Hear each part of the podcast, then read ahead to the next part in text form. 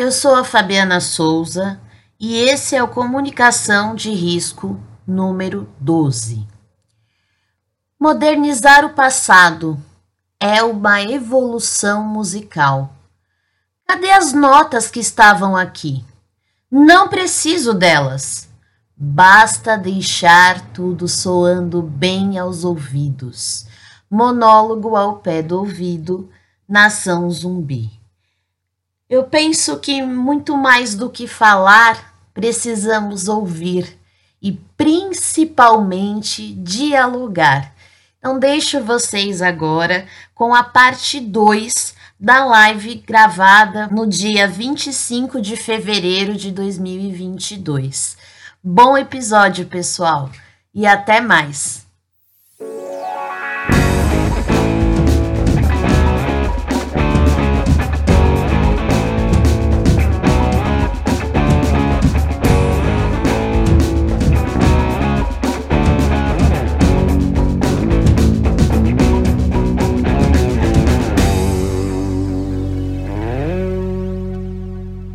Sempre tentado deixar essas, esses eventos vivos, né? Não deixar eles caírem no esquecimento como a história, né? Mas deixar eles mesmo vivos para a gente relembrar que a causa não é perdida, né? A gente tem que levar isso como uma lição de vida e tentar melhorar e superar sempre esses eventos, né? É, Túlio, aproveitando então, Túlio, é, é, se ter tocado nesse assunto que é interessante. Que uma é a história que o, o Marcelo falou ali das notícias, né, Marcelo? Que o Marcelo, ele, ele ficava assustado, ele assustou, né? Eu também, né? Eu nunca tinha me tocado de olhar é, e checar aquelas as notícias mais lidas do UOL, né? Pô, passamos a semana inteira, né, Marcelo? Nenhuma vez, nenhuma foi Petrópolis. Cara, morreu 200 pessoas. Todo dia tinha, eram seis notícias, três era do Big Brother. Isso. Três era a história do Big Brother. O Marcelo até falou: eu não vou nem comentar que era o Big Brother, né? E era isso, era um fulano que a mulher, a mulher quer divorciar dele, era só isso.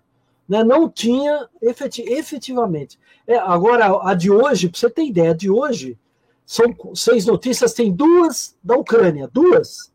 Eu imaginava que fosse as seis da Ucrânia, né?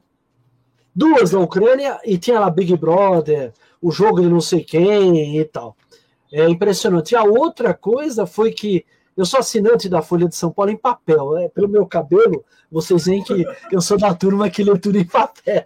Então, é, é, é, eu comentei com o Marcelo, né, que desde a semana passada eu fui acompanhando o jornal. Então, no primeiro dia na Petrópolis caiu na terça, então na quarta não estava no jornal. Na quinta, estava aquela manchete grande com aquele, né, aquela uma foto de meia página em cima, né, que é a parte mais nobre do jornal. Petrópolis morre tanto tal. No segundo dia já diminuiu um pouquinho. No terceiro, então, quinta, sexta, sábado tinha bastante, porque o, o, o Bolsonaro, o presidente, foi lá, então tinha uma foto dele. Domingo, voo, né? sem brincadeira, domingo eu tinha um quadradinho desse tamanho na primeira página. Na segunda-feira tinha uma foto assim, ó, mais ou menos assim, vai. Uma foto assim.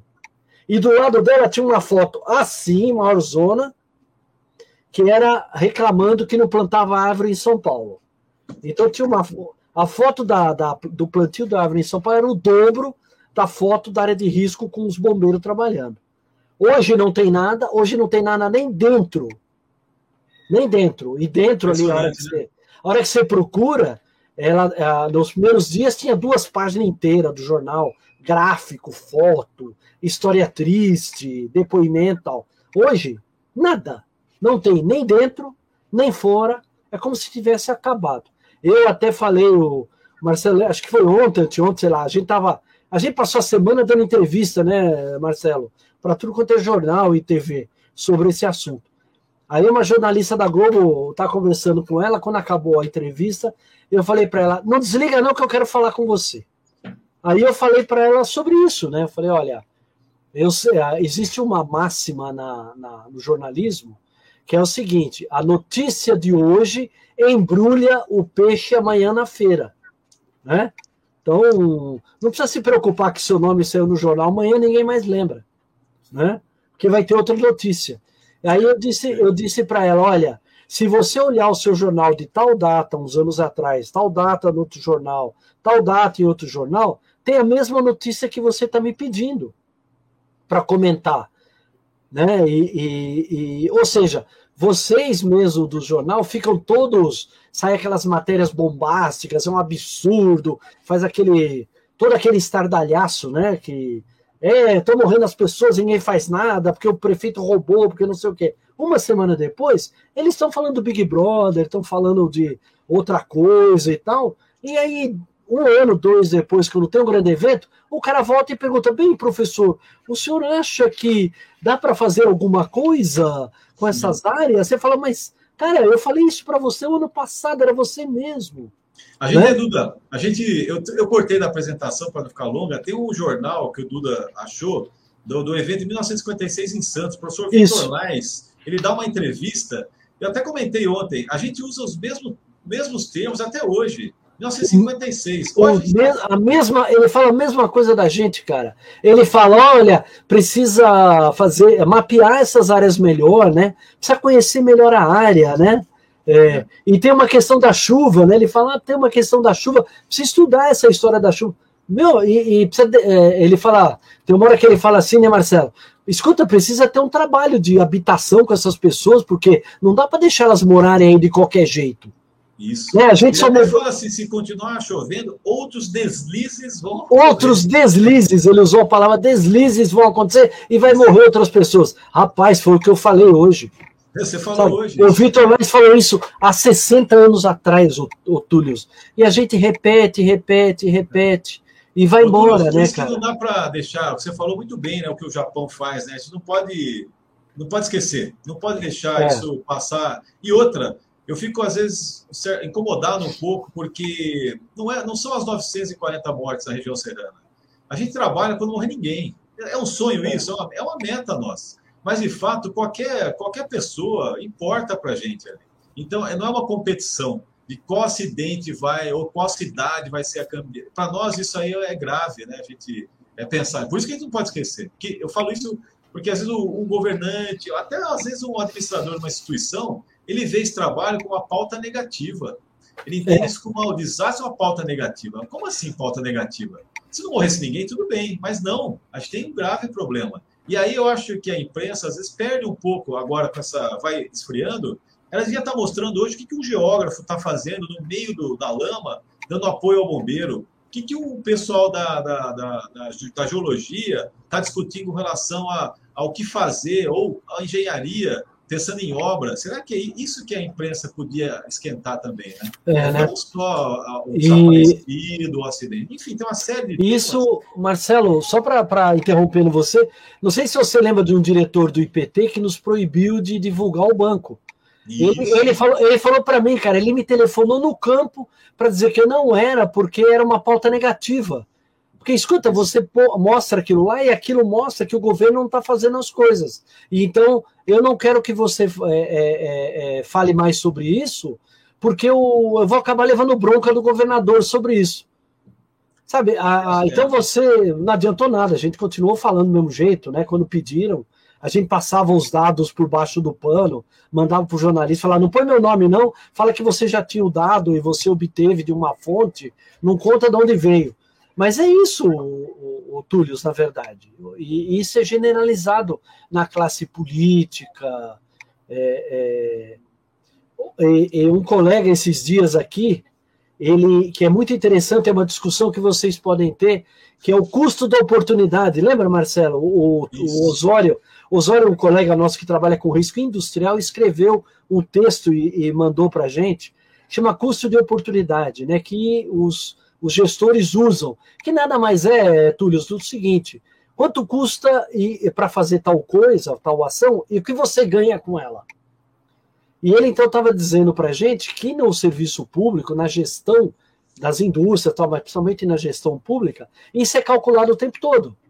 Sim. Ou seja, ah, bom, se eu vou aplicar 100 milhões numa favela para resolver o problema e vou beneficiar 500 famílias, ah, isso então vai me dar um valor de tantos mil reais por família. Ah, se eu pegar esse mesmo dinheiro e aplicar em, em acidente de trânsito para fazer não sei o quê, eu vou beneficiar, com o mesmo dinheiro eu beneficio, em vez de mil famílias, eu beneficio 10 mil. Ah, então eu vou fazer o trânsito, é, o outro não é importante. Sim, sim. E chama custo de oportunidade, né? Que não entra, não entra as outras coisas, né? Que é o, o prejuízo gigante, que é a história, que é repetir.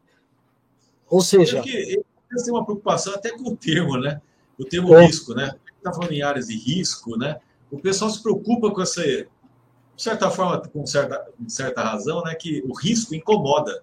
Você é. falar que existe o risco, isso incomoda muito incomoda a gente, incomoda quem é responsável pela vida das pessoas, né? Não, eu, eles falam pra gente que a gente não deve colocar o risco porque desvaloriza a casa das pessoas. Exatamente. Então ele fala, não, não põe risco aí não, aí vai desvalorizar, é uma casa bonita, não sei, mas escuta, meu amigo, tem problema. Né? Então, mas e por que, né, Duda? Eles têm, às vezes eles associam risco a você ter que ou proibir a ocupação, né? Ou até é retirar é, né? as pessoas. Não é bem assim. Foi uma discussão que a gente teve aqui no interior de São Paulo, quando o advogado pediu para a gente, viu, não teria como tirar a palavra risco? Aí eu, mas por quê? Não, porque meu cliente aqui vai ter um problema. Eu falei, não, a área de risco dele é um risco aqui baixo, é, é, perdão, é um risco alto, mas dá para fazer alguma coisa é, em termos de obra e reduzir isso até para um risco baixo, né? Uma situação até que tranquila. Perto ali de São José dos Campos, viu, Túlio? E aí, é. para tentar convencer a ele que a palavra risco é só um conceito, uma indicação, eu falei, viu, você veio da onde aqui para chegar aqui na cidade? Ah, eu vim pela rodovia Dutra. Aí eu falei, bom, existe o risco de eu ter um acidente é, com carga perigosa, um, um grande um risco de um atropelamento, de pessoas morrerem na Dutra? Ele ficou me olhando e falou, existe. E, mas por que você fala isso? Não, porque já aconteceu, certo? Já aconteceu. Então vamos sair agora aqui e interditar a Via Dutra porque se é uma área de risco e tem um acidente, Exatamente. vamos interditar. Aí ele ficou Exatamente. me olhando e falei, não, rapaz, vamos fazer o seguinte, vamos pôr uma, uma lombada eletrônica, instalar um posto da polícia rodoviária, pôr uma passarela, enfim. Vamos buscar recursos técnicos, né? Para que você reduza esses. Não necessariamente aparecer a palavra risco é um impedimento, né? Para mas assim, Exato. a gente vê, né, Duda? Às vezes incomoda muito. Incomoda. Tipo, é. Incomoda a palavra área de risco, né? área de perigo. Então, normalmente, a, a turma vai tentando minimizar vai tentando isso. minimizar isso. E, e, não é isso, né? Não é essa a ideia. A gente, pra você ter uma ideia, Túlio, a gente aboliu no IPT, nos nossos relatórios de, de mapeamento, colocar remoção de moradores. A gente não põe mais é, aquela casa tá ruim, a gente coloca a casa e diz: essa casa tem que fazer tal, tal, tal obra, vai custar caro, mas dá para arrumar. Dá para arrumar.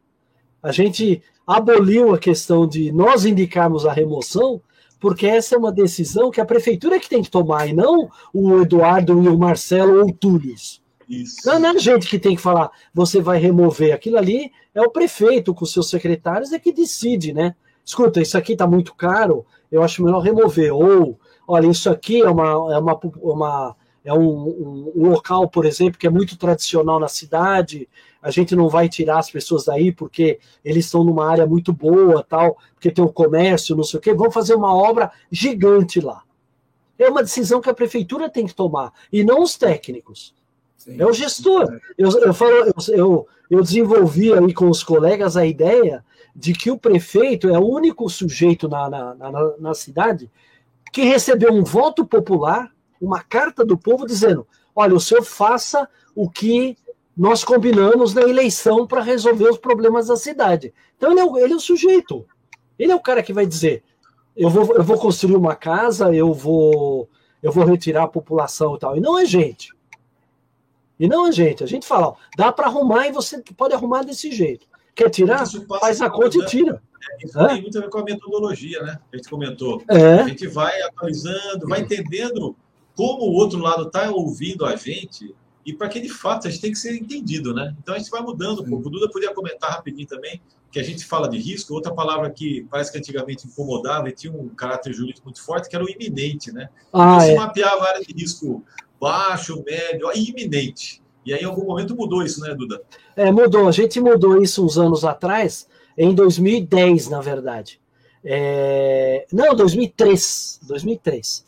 Em 2003, quando a gente foi mapear a cidade de São Paulo, nós mapeamos junto com os colegas da Unesp, com o Leandro Serri, acho que muitos de vocês conhecem o Leandro Serri, a gente mapeou com eles, né?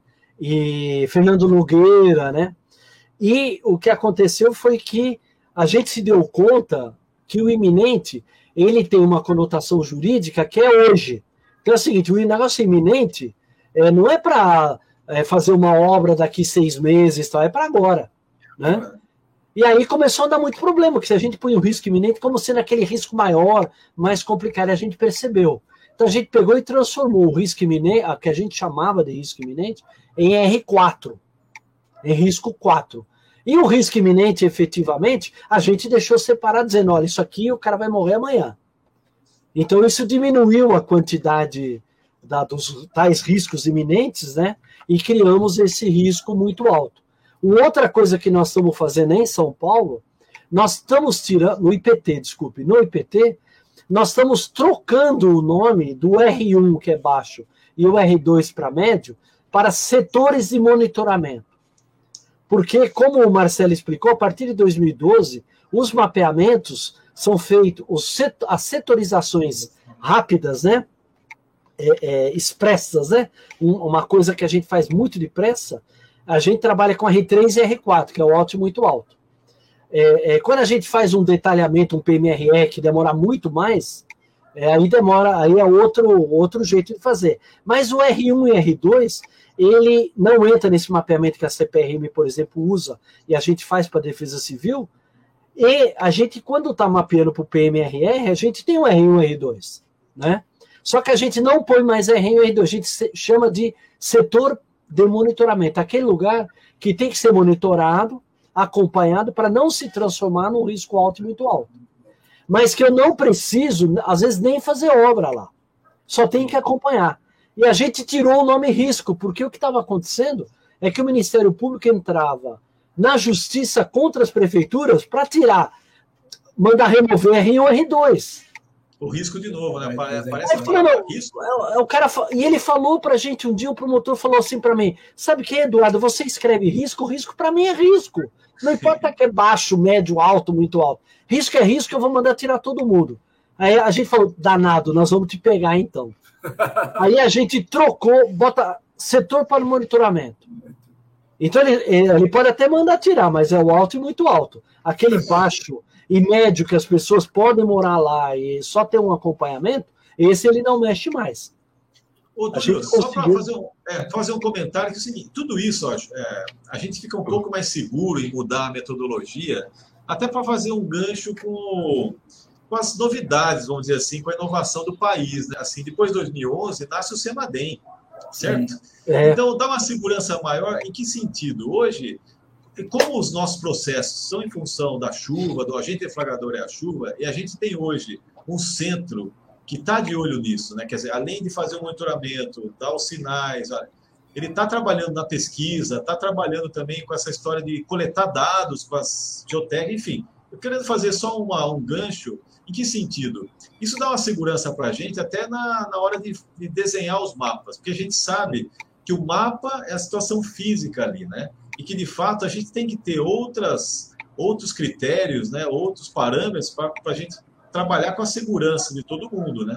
Então, só é, isso. do CELADEM que a gente sabendo que tem isso e que os estudos, tem pesquisa. E que vai usar, né? E que está usando né, os mapas. Então, a gente pode pôr um setor de monitoramento que a gente monitora o físico, né, o relevo, a, as ocupações, e a gente sabe que tem alguém monitorando o agente deflagrador. Lógico, a gente tem muito ainda a aprender, porque existe um tempo na previsão, na, na, na elaboração do relatório, na emissão para os. Existe um tempo aí, né? Que, que a gente, aos poucos, vai melhorando. A gente é muito novo nisso, né? Semadem em 2011.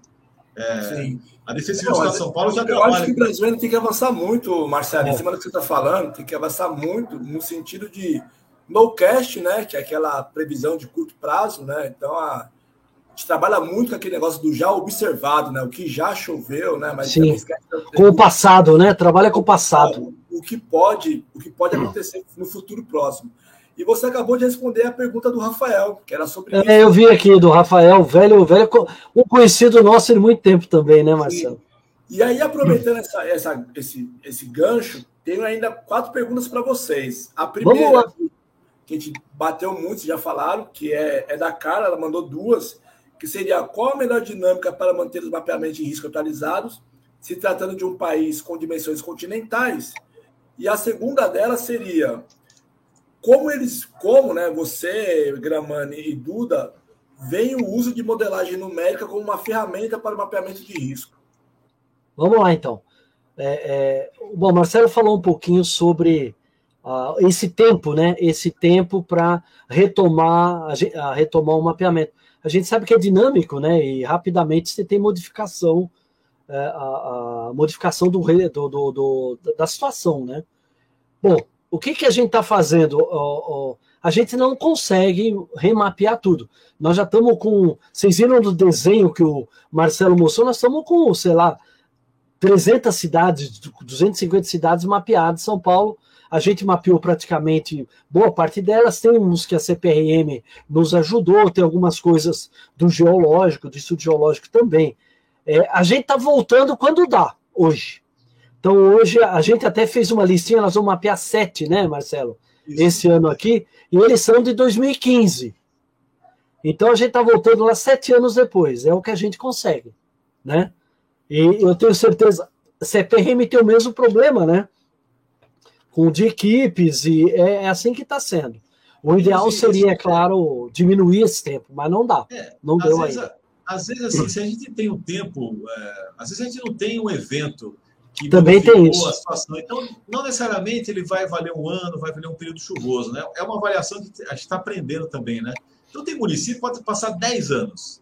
E você vai olhar o mapa, ele não está nem desatualizado. É, o, o, a gente hoje, inclusive, é, é, a gente estava escolhendo as áreas, os municípios tinham uma lista de 30, né, que a Defesa Civil priorizou naquela tabela que o, que o Marcelo mostrou para vocês.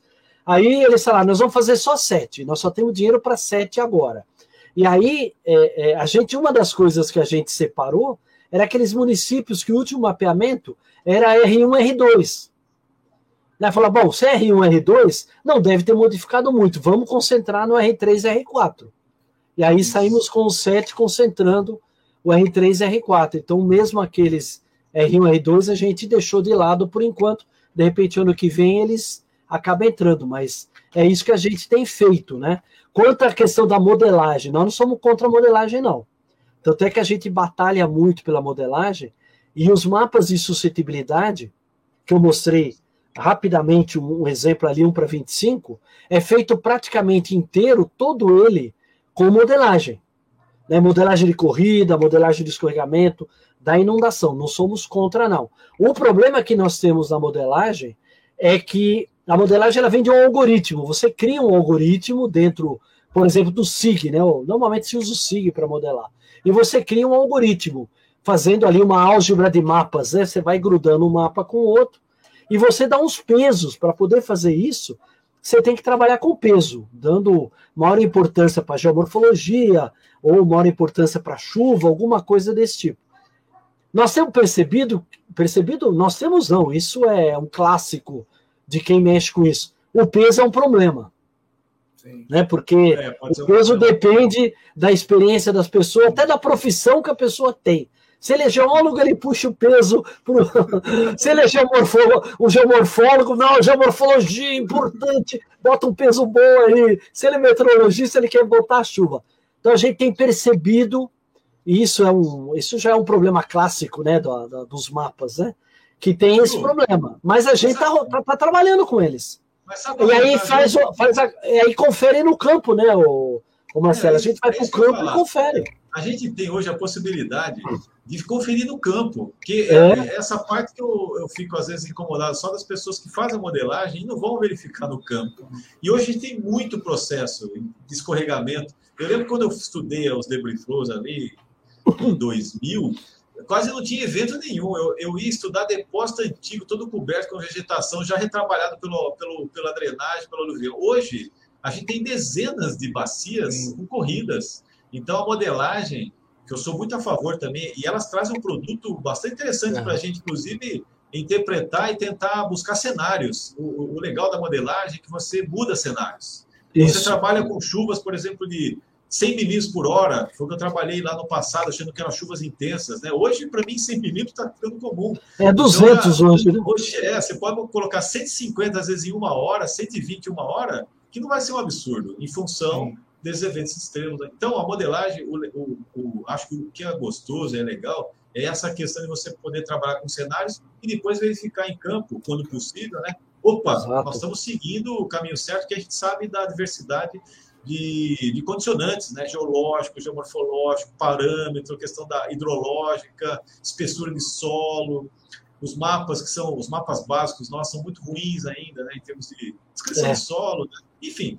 Então a modelagem ela vem para é, o, e, e, a, e, a, e, os mapas topográficos, né, Marcelo? Isso. Porque boa parte do que a gente faz de modelagem tá, tá, tá, passa pela, pela questão do relevo, né? E o relevo tem muito a ver com as topografias, e elas não têm boa qualidade no Brasil. Não tem uma. Não qualidade, escala, né? A escala ainda não é boa, né? O ideal é que a gente tivesse o país inteiro um para 10 mil, que aí você teria uma escala bem legal para trabalhar, mas pô, trabalhando com 50. E ao mesmo tempo, eu vi agora, essa semana, um mapeamento feito numa cidade inteira só com a modelagem, não tinha campo. Nenhum campo. A pessoa, a, a, equipe fez só a modelagem. Só a modelagem. É, aí eu já fico um pouco preocupado. Aí, né? realmente, a gente olhou ali, eu comentei com um colega lá de Minas, e ele destrinchou. Eu achei que eu estava vendo errado, né? Eu li o, o texto, o relatório lá, eu achei que eu estava variando, né?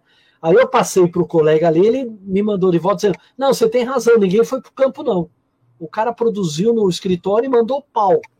E propôs até obra, viu, Túlio? Propôs obra no negócio que ele nem foi ver no campo. E tem os essas coisas também. Os japoneses talvez consigam fazer isso pela ah. quantidade e qualidade dos dados. Pô, o cara tem, aqui, sei lá, 300 mil escorregamento cadastrado com todos os dados tem a cidade um para mil, né? Aí dá para fazer, né? Mas a gente não. Mas a gente está trabalhando. No IPT a gente faz as modelagens, a gente trabalha com modelagem com os programas é, é, que faz o, o REC RAS, essas coisas todas, a gente trabalha. E a gente está trabalhando também com, fazendo modelos 3D usando foto de drone, viu? Usando o drone para fazer modelo 3D, desenhando o modelo, ele fica super bonito, tá muito bonito os modelos. Nós temos um colega, o Caio Cavalieri, que, que trabalha com a gente e é, é um especialista em drones, né? E, e esses imaginamentos. Temos feito, estamos fazendo aí. A minha próxima, a próxima desafio para o Caio é desenhar as obras nesse modelo 3D feito pelo drone. Ah, aí você não só desenhar, mas a gente conseguir medir o tamanho das coisas a partir do modelo 3D que ele vai construir usando o drone. Então nós estamos conseguindo. É, os produtos são muito bons. Eu, por exemplo, eu sou, eu, eu sou muito do campo. Eu gosto de ir para o campo, pisar ali na areia, no barro. Né? E, eu, na, e, na verdade, eu utilizo muito, consultei muito o trabalho de modelagem que você fez aqui em Caraguá, que a Cláudia Vanessa Correia, lá, colega, também fez, a Ellen, né, a Vivian, enfim, o grupo né, trabalhou. Eu, eu utilizo muito esses recursos. Então, a gente tenta fazer modelagem lá no IPT, mas eu sou quase que um usuário é, constante desses produtos. Né? É. Sim. Tem uma ah, pergunta aqui. É, antes só de tá. passar para a pergunta da Fabi, é, você citou o Japão, Gramani e, e, Duda. O que eu achava interessante deles lá, na época que eu fui, tá, era na época do tufão, né? Então, ficava lá na Ana Maria Braga japonesa, ela falando lá, e no cantinho da tela ficava Apareci... uma do Japão Isso. E dizendo a, a trajetória do, do, tufão ou quais as áreas de, de, de, risco, a deslizamento, a inundação por conta da chuva e tudo mais. E, e eu acho interessante isso, né? O, o Senad ele, ele começou com isso, daquelas, mandar aquelas mensagens na televisão, não só no celular, mas é. tentar reforçar mais, deixar isso mais. Mas você vê que sumiu, né, o Túlio? Sumiu. Sim. Né, começa a fazer um negócio legal. Isso, e ah, só para complementar a história do Japão, eu também estudei no Japão durante uns bons meses lá, via direto isso, né? E mais do que isso. E aí você pode falar, não, é que o Japão os caras têm tudo, porque o Japão. Eu fui para Cuba uma vez, num evento, e tinha um. Aqui chama furacão, né? Na, na, na, na no Caribe chama furacão e lá na, no Pacífico chama tufão, é a mesma coisa. Tinha um furacão chegando em, em Cuba e tinha isso na TV em Cuba, há 20 anos atrás, cara. Tinha a mesma coisa, o cara explicando, olha, tá em tal lugar, já tá na hora de começar vocês, a região tal, a se mexer. A mesma coisa, cara, no programa é de TV. Uma, o tema já está embutido na sociedade. É um pouco que não, não, é, não, não é uma questão, né, Marcelo, de alta tecnologia, né? É de vontade também. É vontade, e isso vontade. cada vez mais a sociedade vai absorver. E aí tem a ver, tem a ver com o que a Fabiana está falando aqui, né? De, de percepção, né? Isso aqui é, é questão de percepção de risco que é, é, é super importante. É, a gente tem discutido percepção no IPT, até a Fabiana é, Kekinato, né, a nossa colega Fabi, outra Fabi, né, é, é, fez uma dissertação sobre instrumentos para trabalhar a questão da percepção.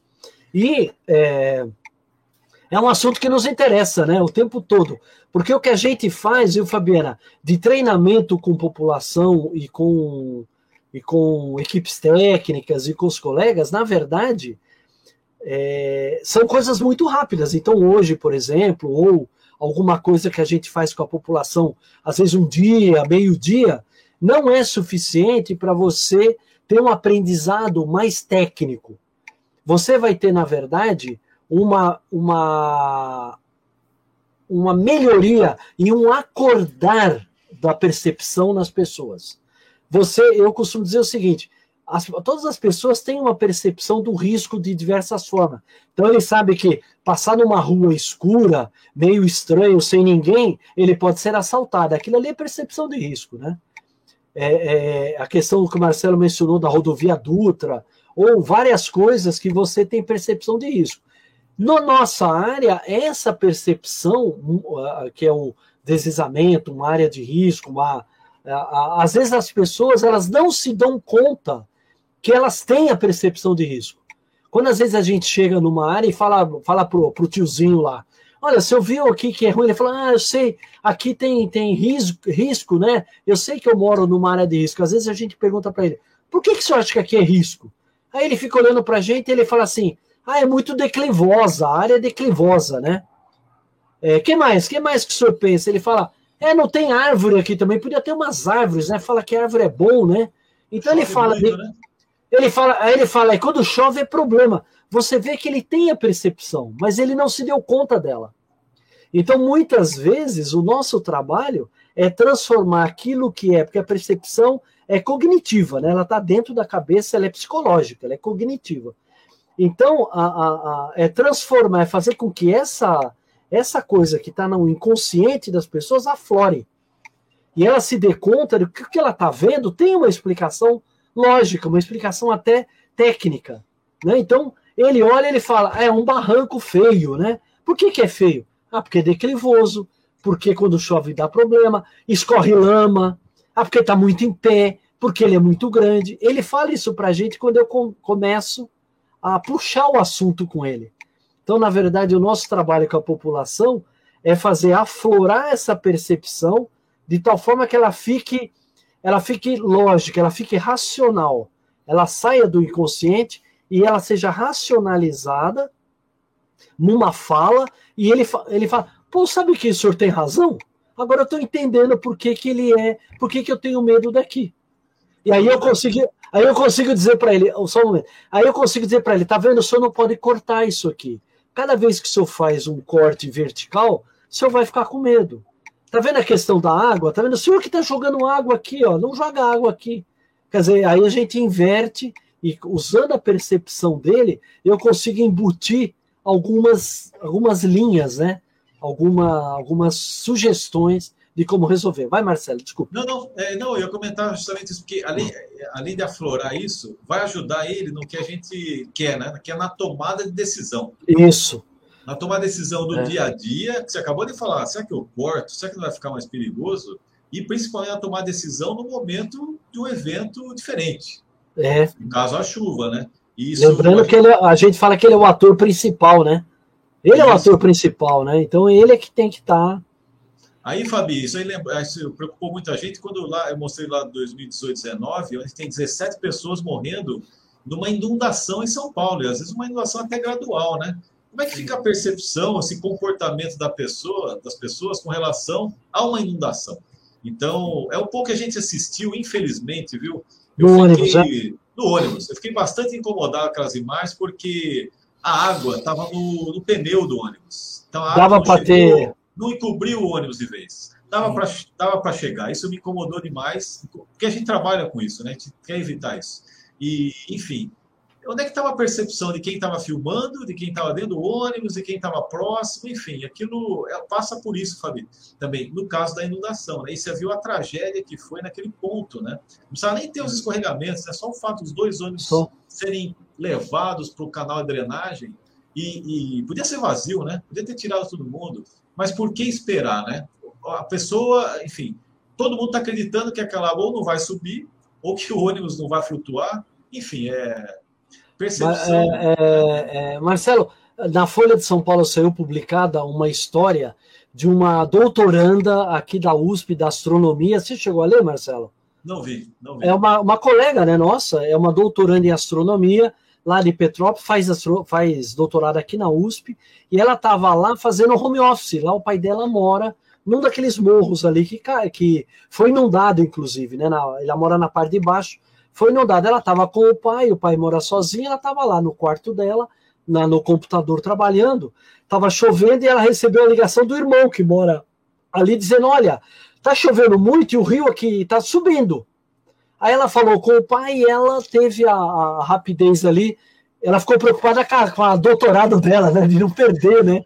Ela falou, eu juntei, ela, ela deu uma depois, juntou o computador, tudo ali, botou num saco ali para impermeável, colocou os documentos dentro e ela disse que a hora que ela foi falar com o pai, que o Marcelo estava dizendo que foi muito rápido, né?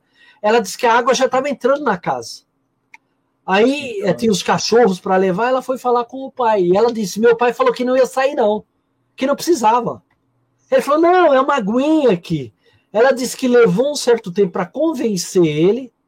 É uma, era uma, um idoso, 75 anos, e ela saiu, ela tinha sete cachorros, ela conseguiu carregar seis cachorros, a mochila do computador com a água na cintura já. Poxa, e tirou o pai. Se ela não estivesse lá, o pai tinha morrido. Exatamente. Porque ela falou que a casa cobriu. A casa cobriu Exatamente. de água. O pai tinha morrido. Que é a questão da percepção, né? Percepção, Tem, né? que ela, ela, teve essa pressão, o irmão dela, né, lá numa outra casa ligou e ela percebeu a hora que viu a água entrando, juntou as coisas é, é, é, e salvou, segundo ela, o pai, sete cachorros e uma tese de doutorado. Se alguém, se alguém procurar, faz dois, três dias, ela ficou famosa aí, os colegas da USP ficaram. Porque ela perdeu tudo, né? A casa toda, não tem mais nada.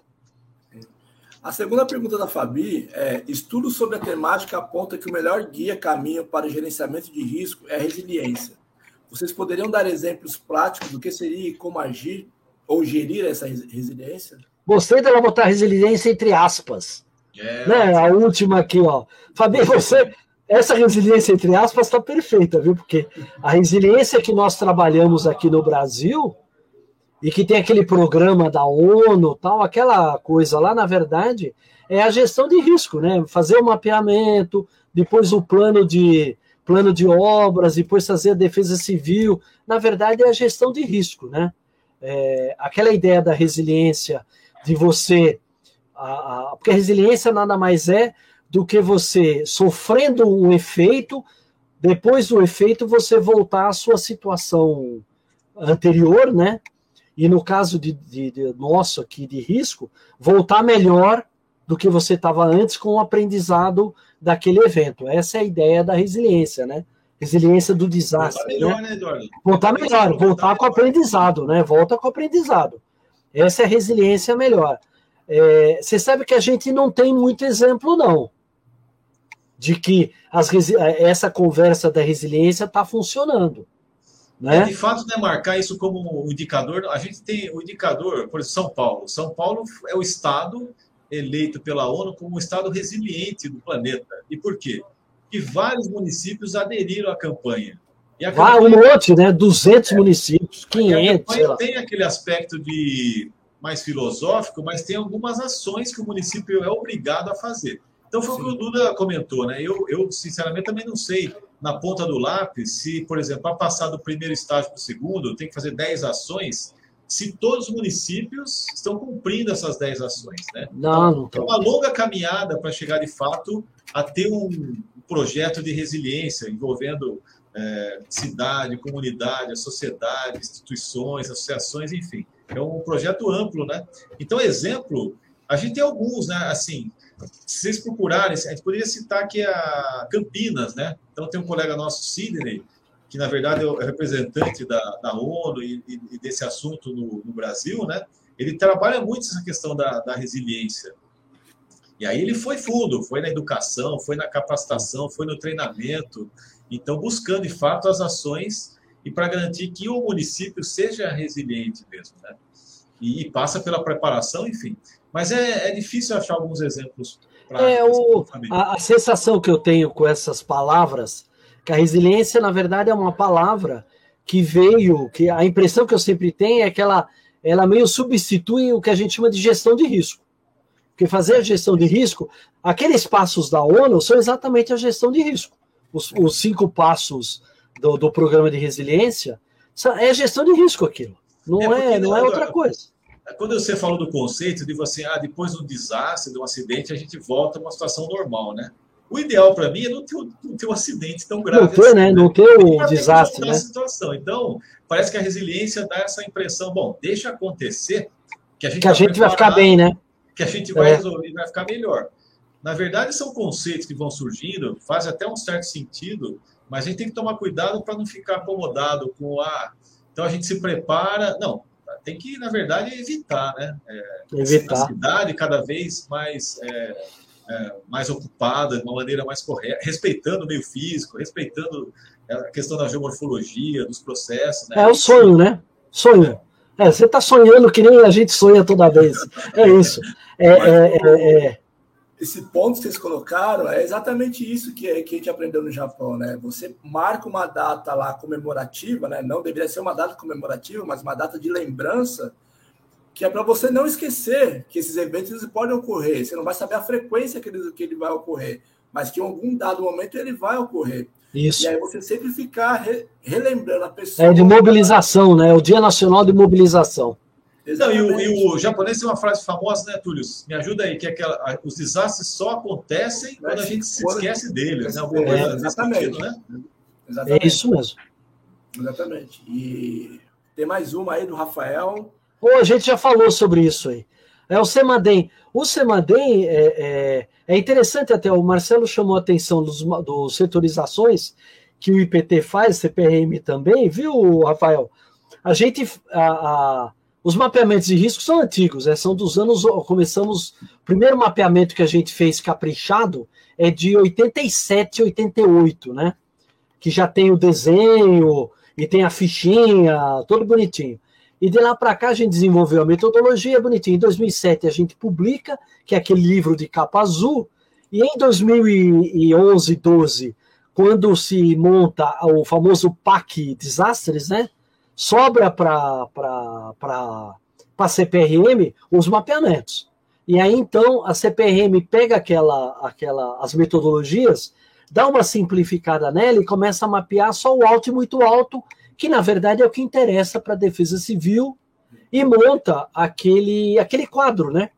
Tem a foto e tal. Então, quando a Defesa Civil conversou com a gente, eles falaram o seguinte: olha, a gente quer é, fazer os, o, as setorizações também, essa rápida, que é para a gente ter uma espécie de levantamento do que existe no estado de São Paulo. Que a setorização é muito boa para isso. Você é, é, informa para a prefeitura as áreas que ela tem, o nível de risco que ela tem e como é que está a situação. Não tem mais detalhe além disso. O que, que a gente fez, né, Marcela? A gente começou a fazer a mesma prancha igualzinha que a CPRM faz, porque isso vai para o CEMADEM. Então, o CEMADEM tem dois produtos iguais, o do IPT e do, do, do da CPRM. Não tem que ficar depois quebrando a cabeça, ou oh, como é que é o do IPT? Ah, o do IPT é diferente, puxa daqui para poder colocar no meu mapa. Não, ele tem igualzinho, é o mesmo, a mesma prancha. A gente fez igualzinho, fizemos questão de fazer igualzinha para poder usar. Facilita muito nessa. Facilita para o Semadem, facilita é. para todo mundo. E a gente continua fazendo um mapeamento de risco que é mais detalhado, tem obra, tem um monte de coisa que aí, é, é, ao invés da gente fazer um, dois, três dias, algum monte de áreas, a gente leva seis meses para mapear, passa o dia inteiro numa área, dois, três dias. Aí é mais, mais, enrolado.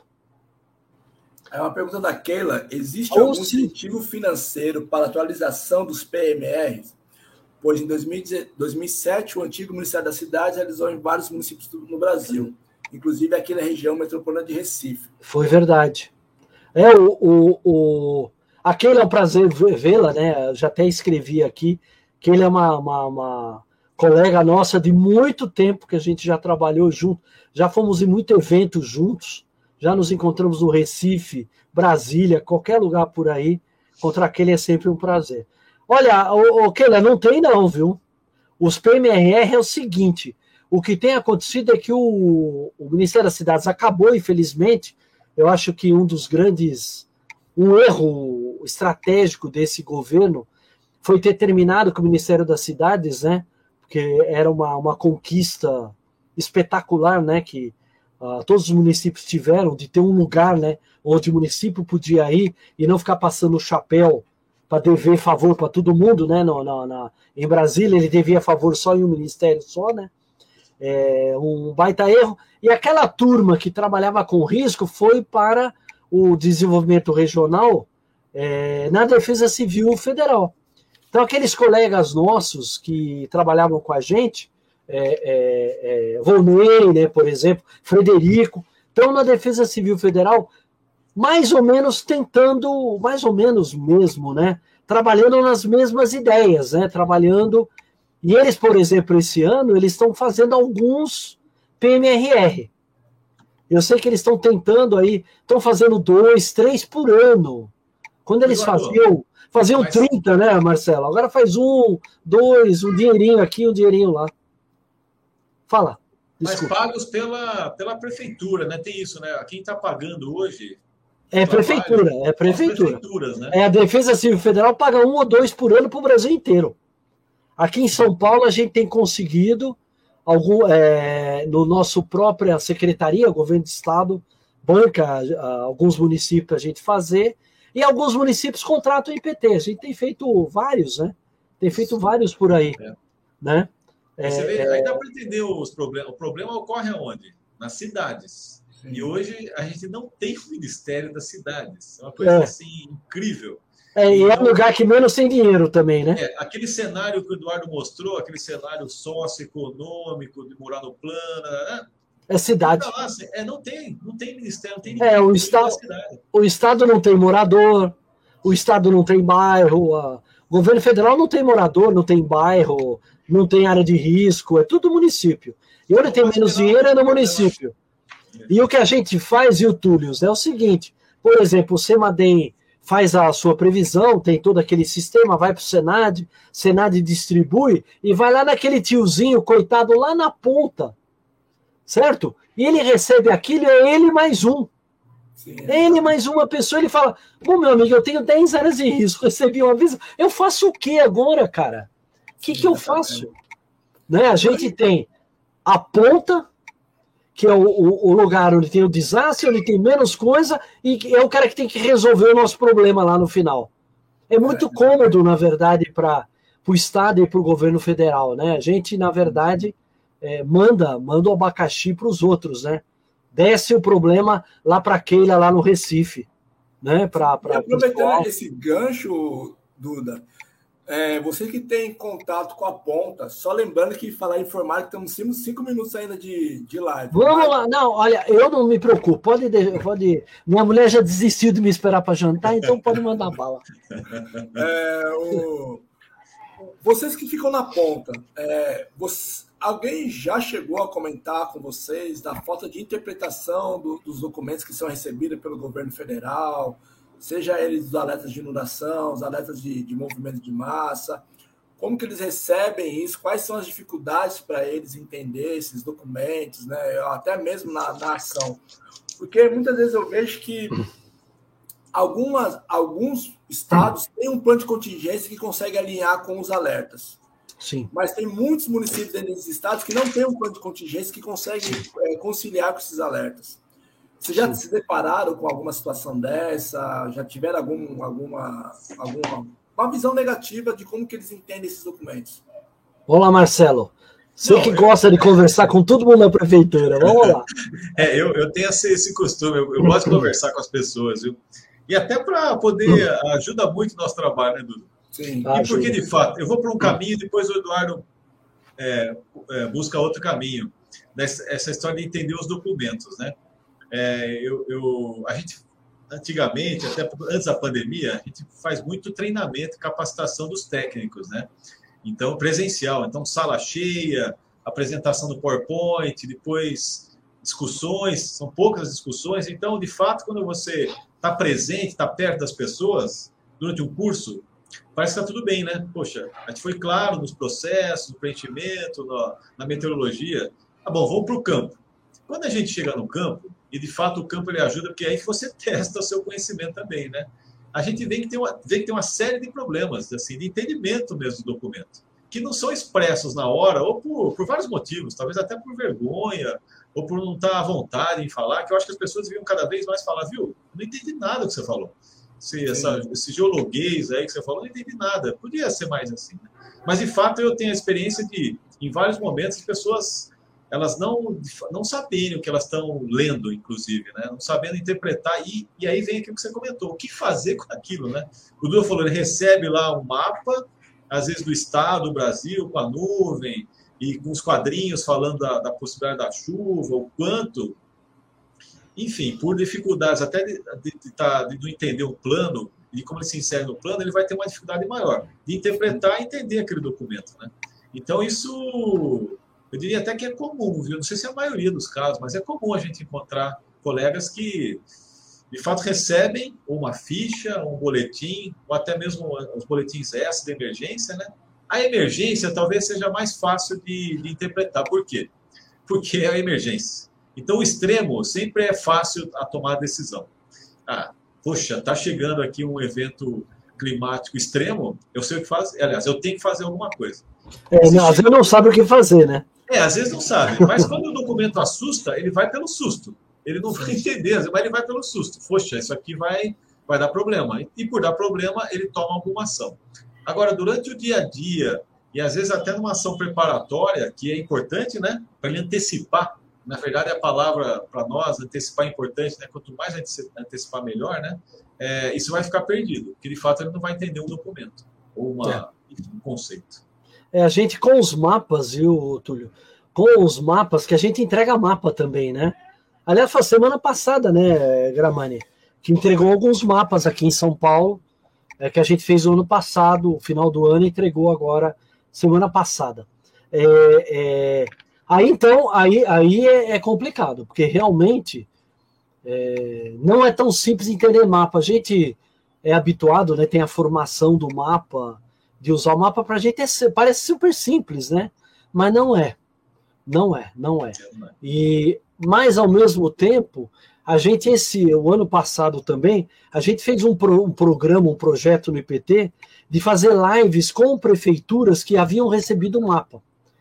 Para explicar o mapa, não sei o que, foi uma decepção, viu, Túlio? Porque eles não, eles não iam na live. A gente convidava com antecedência, confirmava, sei lá, 20, 20 cidades confirmavam pessoas, ia ter 60 pessoas na live. Cara, nós tivemos uma que tinha acho que 35 pessoas confirmadas e foram quatro pessoas. Tinha mais gente do IPT para explicar o mapa do que ouvinte para ouvir. Simplesmente isso. Não, não, as pessoas não foram. A gente percebeu, na verdade, no final, que se a gente não for lá no município pessoalmente e falar com eles e sentar na mesa com as pessoas, não vai dar certo. Não vai. Não, não. Isso a gente se deu conta, infelizmente. Aliás, as poucas pessoas que foram nos ver e assistir, discutir com a gente o que, era aquele mapa, o que, servia, o que significava aquelas coisas, praticamente todas, quando a gente pediu para dar sugestões, deram essa sugestão. Ah, vem aqui um dia tomar café com a gente explicar melhor pessoalmente. Então, você vê que o trabalho é um trabalho de formiguinha no final, viu, Túlio? É um trabalho de formiguinha. Aí vai a história da cultura, que entra um pouco do que a, a, a Fabiana perguntou, né? Falou, comentou da resiliência, de entender, que ali, na verdade, tem a questão da cultura do risco, né? De entender isso, da cultura das pessoas, de usar o mapa, de saber para que, que serve. E aí é, é nós, cara. É um pouco do que a Raquel Tribe faz faz no, no CMAD Educação. Infelizmente, como a equipe é muito pequenininha, a Raquel não consegue fazer no Brasil inteiro, né? Ela vai trabalho de formiguinha, né, cara? Mas é, é, tem que ser maior. Nós estamos. Eu, eu acho que a gente tem que ousar. Nós temos que começar a fazer isso aí com todo mundo. Né? Tem que chegar e falar: vamos fazer um programa de treinamento generalizado. Cinco, é, vai ter 500 geógrafos, 500 não sei quem, pedagogos, e vamos botar o. para poder gastar 50 milhões de reais num treinamento desse. 100 milhões, entendeu? Porque senão não adianta. Um colega um dia desse, a gente estava discutindo com é, é, é Petrópolis, é, é, numa, numa, numa, numa reunião aí, e aí a gente falou sobre é, o que acontece, quer dizer, se Petrópolis vai, vai morrer gente o ano que vem, de novo, quer dizer, o que nós temos que fazer em Petrópolis? Nós temos que fazer outra cidade, Túlio. Não é ficar fazendo muro aqui, muro ali, porque vai cair em outro lugar. Vai inundar do mesmo jeito. Não é isso. Aí o colega disse assim: é preciso ter coragem para rasgar uma avenida inteira e fazer um rio novo do lado do Rio Velho, numa avenida inteira e ficar três anos com aquele buraco gigante, fazendo um super canal gigantesco para levar água e tirar do centro da cidade. Precisa ter coragem para fazer isso, incomodar todo mundo, estragar o comércio durante três anos, bancar o comerciante durante três anos, estourar as ruas, chegar na casa das pessoas e falar: você não vai morar aqui, você vai morar em outro lugar, vamos mudar tudo isso daqui. É, Porque senão não adianta. Ficar com o murinho aqui, o murinho ali.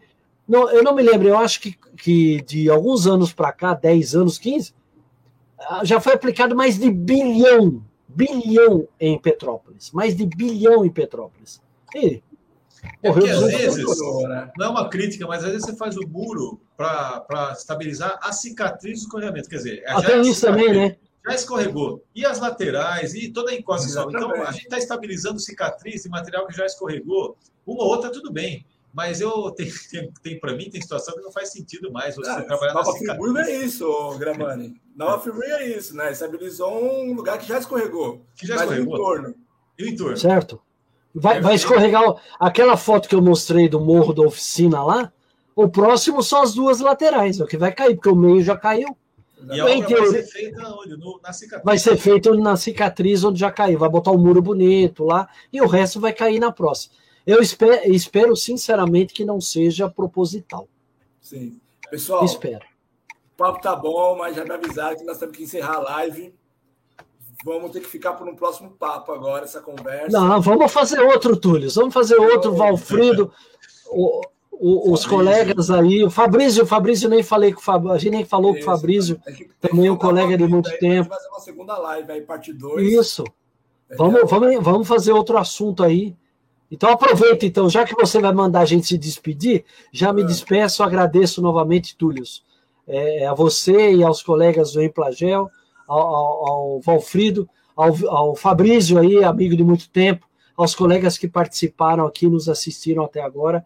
Obrigado, gente. Espero que a gente se veja aí e converse muito é, é, é aí para frente sobre isso. Esse é um assunto que ainda nós vamos ter muito trabalho. Se você tem um estudante aí que está pensando no que fazer, vai trabalhar com isso, meu amigo. Não vai fazer não vai faltar trabalho. Você vai se aposentar trabalhando com isso aqui. Como eu já me aposentei nos meus 40, 36 anos desse trabalho. 36. Marcelo está com 20, né? A gente nem acredita quando ele fala que está com 20. Eu já estou com 36 trabalhando com isso. E, e Marcelo vai aposentar, você também, Túlio, vai aposentar daqui 15, 20 anos trabalhando com isso. Tem dúvida do que você vai fazer da vida, meu amigo geógrafo, futuro geógrafo? Vai trabalhar com risco e vai ter bastante emprego. Marcelo, Tchau para vocês, abraço a todos. Bom carnaval, hein? Bom Não carnaval abusem. Com certeza. Túlio, boa noite, obrigado, viu? Só tenho a agradecer também. Vou me estender muito, porque você viu que a gente fala bastante, né? Mas só agradecer, dizer que essa live, esse, esse, encontrar vocês foi um presente desses 20 anos que eu vou fazer aí de trabalho com essa área, né? e dizer que a gente mostrou um pouco a experiência de São Paulo e de algumas situações, mas a gente apoia muito e acha muito interessante o trabalho que o Implagel vem fazendo, e isso é importante, replicar isso cada vez mais para os bares, para os municípios. Então, uma boa noite, agradecer a todo mundo que ficou nos assistindo, perguntando, mandando abraço e, enfim, foi um, foi um prazer estar com você aqui essa noite. Legal, eu que agradeço. Só falando para o pessoal agora, curta a nossa página, nos siga no Instagram, Facebook, temos o podcast também no Spotify, Comunicação em Áreas de Risco. Ouçam lá nossas entrevistas, nossas, as nossas conversas. Então, desejo um bom carnaval a todos aí, bom final de semana. Fique com Deus. Abraço, tchau.